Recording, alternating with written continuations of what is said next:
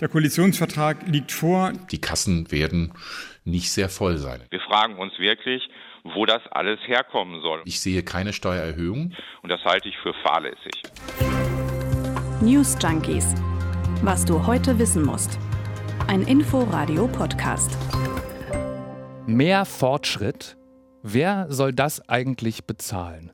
Der Koalitionsvertrag von SPD, Grünen und FDP für die äußerst wahrscheinliche zukünftige Bundesregierung ist diese Woche fertig geworden. Er heißt Mehr Fortschritt wagen. Drinstehen große Ideen, ambitionierte Ziele und ich meine, mit Klimaschutz und Digitalisierung und Corona-Pandemie sind die größten Herausforderungen sowieso klar. Nur wisst ihr, was da nicht drin steht?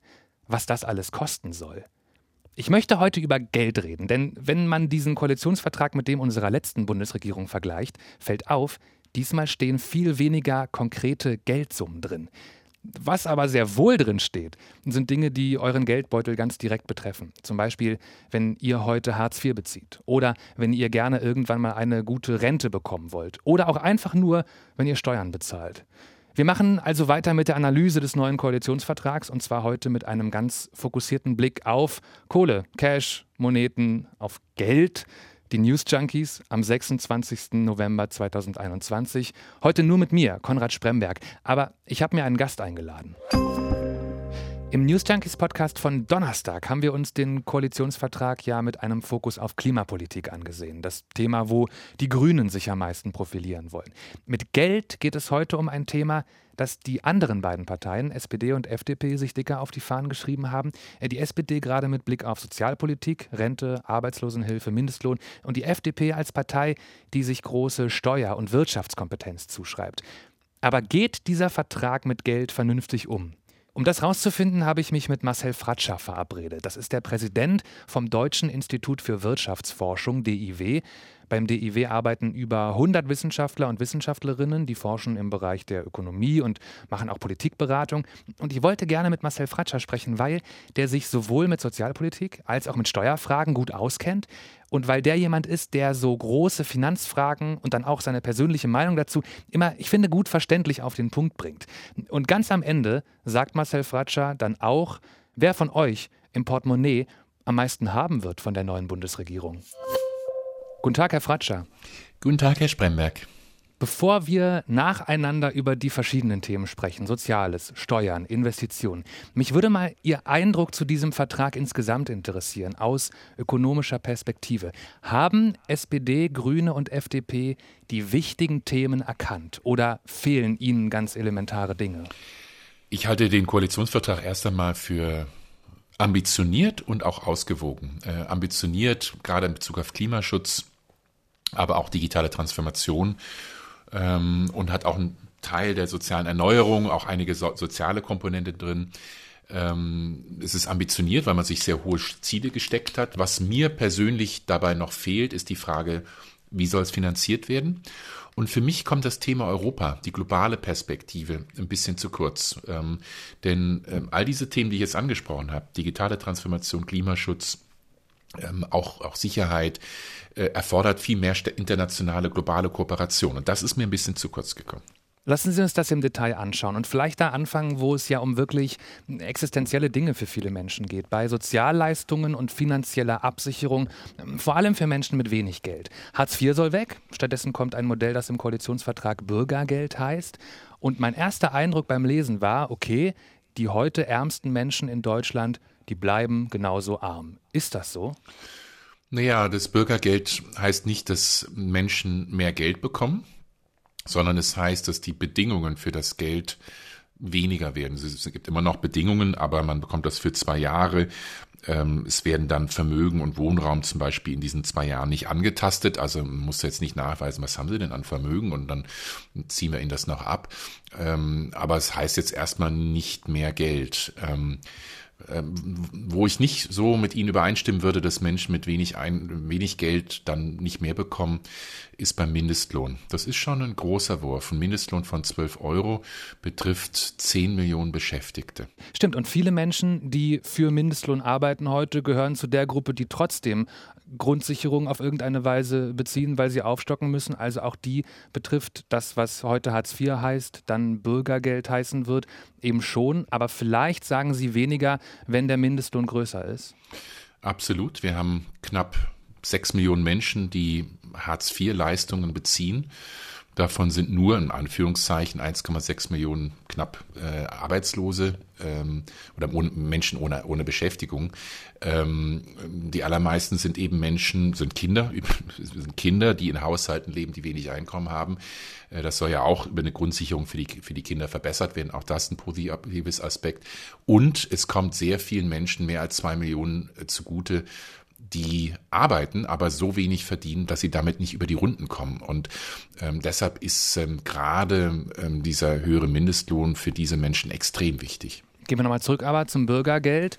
Im Vergleich zu Hartz IV bringt das, wenn ich Sie richtig verstehe, vor allem denjenigen einen Vorteil, die arbeitslos werden oder aufstocken müssen und neu auf die Grundsicherung angewiesen sind, die dann eben diese zwei Jahre haben, wo sie auch eine große Wohnung haben können, wo sie auch ähm, auf dem Sparbuch noch vergleichsweise viel liegen haben können.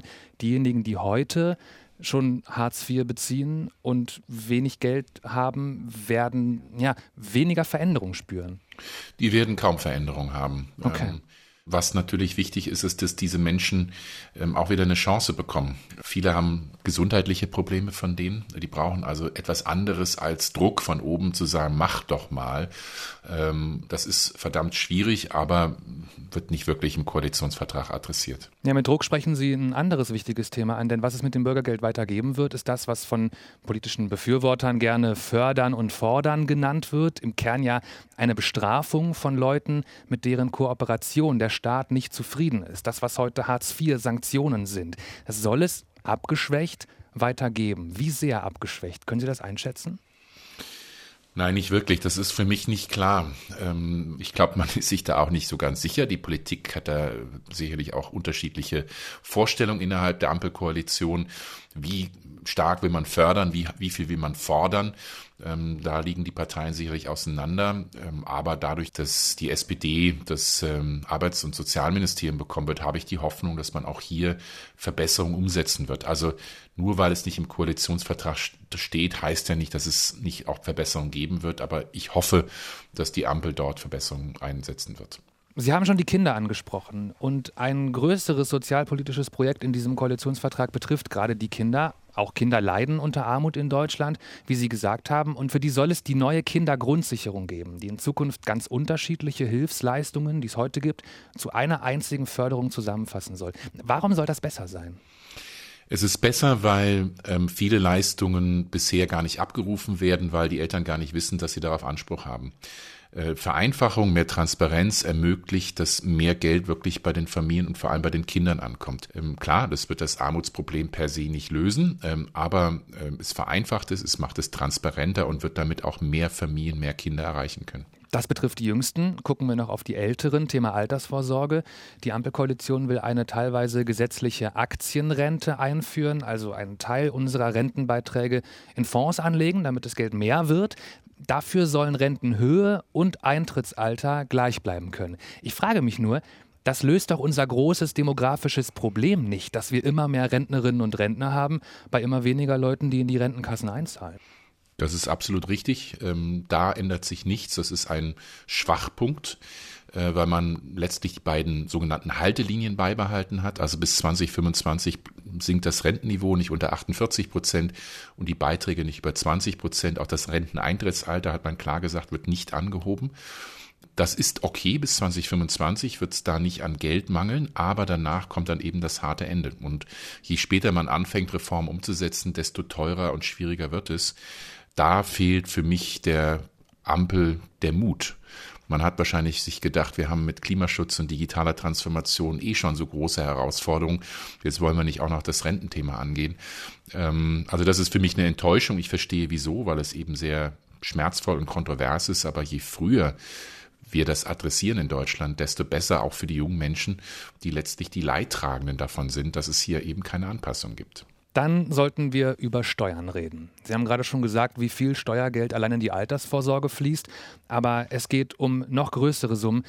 Wenn man sich zum Teil anguckt, was für Projekte wir jetzt umsetzen müssen. Aber von vorne.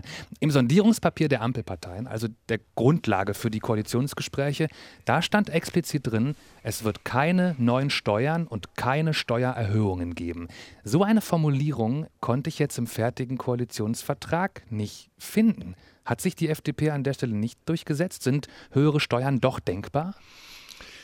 Ich sehe es nicht. Ich glaube, die FDP, vor allem dadurch, dass es das Finanzministerium haben wird, wird sich sträuben und dagegen stellen, Steuern zu erhöhen.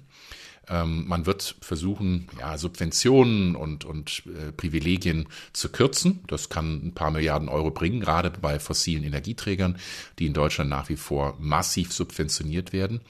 Und man wird zum Teil Steuern senken bei den Abschreibungen für Investitionen, für Klimaschutz und Digitales. Das ist gut. Aber kurzum, ich sehe keine Steuererhöhung. Die Kassen werden nicht sehr voll sein in den kommenden Jahren. Heißt das eigentlich auch, die Ampel will in Deutschland in keiner Weise Vermögen umverteilen, weil Steuern ja nicht nur den Staatshaushalt füllen, sondern auch ein Mittel wären, um zu sagen, sehr reiche Menschen geben mehr Geld ab, sehr arme Menschen dürfen mehr Geld behalten, mehr Vermögensgleichheit also? Das ist richtig. Es wird ein bisschen Umverteilung geben in einzelnen Bereichen, zum Beispiel beim Klimaschutz. Ähm, da ist zum Beispiel der CO2-Preis, wird ja erhoben, um eben äh, die fossilen Energieträger teurer zu machen. Und dann ist dort auch ein Versprechen, das eben an Menschen vor allem mit geringem Einkommen zurückzugeben, dass eben dort keine, zumindest keine Umverteilung von unten nach oben entsteht. Ähm, aber das ist auch nicht wirklich eine Umverteilung von oben nach unten. Also kurzum, Sie haben schon recht. Äh, es ist keine direkte Umverteilung.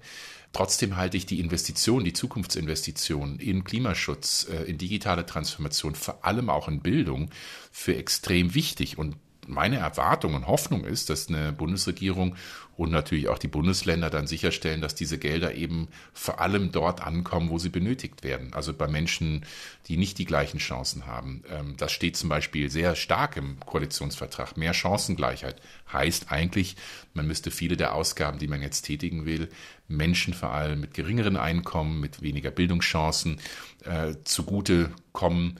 Äh, und das hoffe und erwarte ich. Das ist also keine direkte Umverteilung, wäre dann aber zumindest eine stärkere Ausrichtung und bessere Zielgenauigkeit, um Menschen mit geringeren Einkommen zu helfen. Also Sie erwarten mit der FDP im Finanzministerium keine höheren Steuern die nächsten vier Jahre, damit keine höheren Steuereinnahmen für den Staat. Gleichzeitig will die Koalition aus SPD, Grünen und FDP aber richtig viel Geld ausgeben, muss Geld ausgeben. Sie haben es gesagt, für Klimaschutz, Digitalisierung. Warum steht eigentlich nirgendwo in diesem Vertrag, wie viel das alles kosten soll? Erstens, weil man es nicht weiß. Zweitens, weil man natürlich auch noch eine Schuldenbremse hat. Und das steht im Koalitionsvertrag drin, dass man die ab 2023 wieder einhalten will. Ähm, schon jetzt, ohne einen einzigen zusätzlichen Euro auszugeben, ähm, heißt die Schuldenbremse, dass der Staat Geld einsparen muss oder mehr Schulden machen muss. Und ähm, das ist letztlich, ähm, was im Koalitionsvertrag sehr indirekt drin steht. Man will mehr Schulden machen. Das macht man zum Teil, indem man öffentlichen Unternehmen äh, Geld gibt, wie der Deutschen Bahn. Ja, man gibt der Staat, die Bundesregierung gibt der Deutschen Bahn Geld und sagt, hier, das ist ein Vermögen, investiert das mal klug in Schienennetz oder was auch immer. Das ist dann nicht schuldenwirksam, das zählt nicht zu den Schulden. Ähm, und das will man eben deutlich ausweiten. Und äh, dann will man nochmal gucken, ob man nicht die Schuldenbremse so ein bisschen austricksen kann, indem man die Konjunkturkomponente anders berechnet. Das ist jetzt sehr technisch.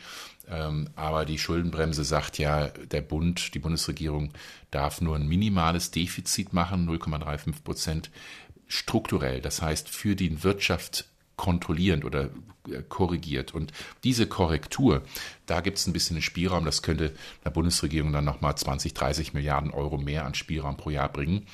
Das wird sicherlich nicht ausreichen. Aber das sind so die Tricks, die im Koalitionsvertrag sehr indirekt drinstehen. Aber klar ist auch, der Bund wird mehr Schulden machen in den nächsten Jahren. Das ist auch richtig und notwendig so, denn wir brauchen das Geld für Zukunftsinvestitionen in Bildung, in Klimaschutz, in die digitale Transformation. Ähm, aber man wird einen Weg finden wollen, wie es eben vereinbar mit der Schuldenbremse ist. Aber wäre es da nicht schlauer, die Schuldenbremse abzuschaffen, sich zumindest dafür einzusetzen, dass die aus dem Grundgesetz gestrichen wird, wo ja Staatsschulden machen im Moment verrückterweise sogar Zinseinnahmen für Deutschland bedeutet? Naja, Herr Spremberg, Sie wissen ja, dass äh, für uns Deutschen ähm, Schulden etwas moralisch Verwerfliches ist und die ja. Schuldenbremse heilig ist. Ähm, und Sie brauchen, die Schuldenbremse ist ja im, im, Grundgesetz. Das heißt, Sie bräuchten eine Zweidrittelmehrheit im Bundestag, mhm. sie abzuschaffen. Das wird nicht passieren. Ich finde ja prinzipiell auch gut, dass man sich Regeln gibt und sagt, man, man will solide haushalten. Nur diese Schuldenbremse ist halt komplett blind gegenüber, da, dem gegenüber, wofür der Staat das Geld ausgibt. Äh, und deshalb sage ich, ich finde gut, dass der Staat mehr Geld ausgibt, weil er es jetzt eben verspricht, für Klimaschutz, äh, für Bildung, äh, für digitale Transformation zu tun. Also Dinge, die Wohlstand schützen, die mehr Wirtschaftsleistung langfristig bringen, damit auch mehr Steuereinnahmen und dadurch auch ermöglichen, Schulden schneller zurückzuzahlen. Aber ähm, ich halte es für völlig illusorisch, dass ähm, in den nächsten 20 Jahren diese Schuldenbremse äh, abgeschafft oder verändert wird, weil sie eben mit dem Grundgesetzstatus ähm, so eine große Mehrheit im Bundestag äh, erfordert und die, die wird man nicht zusammenbekommen. Sie sehen auf jeden Fall Wege, auf zum Teil ja, Umwegen an mehr Einnahmen zu kommen für den Staat. Aber wenn wir uns mal nur diesen Vertrag angucken, der jetzt vor uns liegt, ähm, geht das Ding als Finanzierungsplan auf? Stehen Ausgaben und Einnahmen, wie sie da ja wirklich zum Teil nur sehr, sehr vage skizziert werden, in irgendeinem Verhältnis? Nein, ähm, es sind deutlich mehr Ausgaben stehen drin, als ähm, Einnahmen drin stehen. Das ist aber in jedem Koalitionsvertrag so. Jeder möchte, jede Bundesregierung, neue Bundesregierung möchte erstmal viel Geld ausgeben und niemanden wehtun idealerweise, also keine Steuern erhöhen. Ähm, und dieser Koalitionsvertrag ist äh, noch mal extremer, indem er deutlich höhere zusätzliche Ausgaben verspricht ähm, als das in der Vergangenheit bei anderen Koalitionsverträgen der, der Fall war. Und das nochmals halte ich für völlig richtig so. Solide Finanzpolitik, also solide mit Geld umzugehen, heißt nicht nur möglichst schnell äh, die Schulden runterzubringen, äh, sondern das heißt für mich, ähm, dass man das Geld klug verwendet, das man ausgibt und gleichzeitig die Schulden begrenzt, also diese Balance hinzubekommen. Und das, denke ich, tut der neue Koalitionsvertrag. Deshalb bin ich bei der Finanzierung jetzt gar nicht negativ. Und mal konkret, arme Menschen, reiche Menschen, große Unternehmen, kleine Unternehmen, wer wird auf dem Konto am ehesten, am schnellsten spüren, dass wir eine neue Bundesregierung haben? Am schnellsten werden das Menschen mit geringem Einkommen tun, denn ich hoffe, dass man ab 1. Juli nächsten Jahres den Mindestlohn von 12 Euro hat. Das ist für, für viele eine Lohnerhöhung von 20 Prozent und mehr. Für 10 Millionen, also jeder fünfte, mehr als jeder fünfte Beschäftigte in Deutschland, das macht für viele einen riesen Unterschied. Und vielleicht ist es auch nur eine Hoffnung, aber das hoffe ich, dass äh, eben auch die Menschen, die jetzt gerade in der Corona-Pandemie stark gelitten haben, ähm, jetzt auch mal aufatmen können. Marcel Fratscher, herzlichen Dank. Sehr gerne. Das war alles zum Thema Geld im Koalitionsvertrag unserer zukünftigen Bundesregierung aus SPD, Grünen und FDP. Wenn ihr Leute kennt, die auch keine Lust haben, 177 Seiten Vertrag zu lesen und die aber mehr wissen wollen als nur ein paar Schlagzeilen, empfehlt doch diesen Podcast weiter. Die News Junkies könnt ihr und können eure Freundinnen und Freunde abonnieren in der ARD Audiothek oder jeder anderen Podcast-App. Dann gibt es jeden Wochentag automatisch die neue Folge, immer am Nachmittag. Noch mehr Koalitionscontent hatten wir in der Folge vor dieser hier. Darin alles Wichtige zur geplanten Klimapolitik der Ampel. Und was wollt ihr noch gerne wissen? Eure Fragen, Themenideen und Kritik immer gerne an newsjunkies.inforadio.de. Ich bin Konrad Spremberg. Bis bald. News Junkies. Was du heute wissen musst. Ein Podcast von Inforadio. Wir lieben das Warum.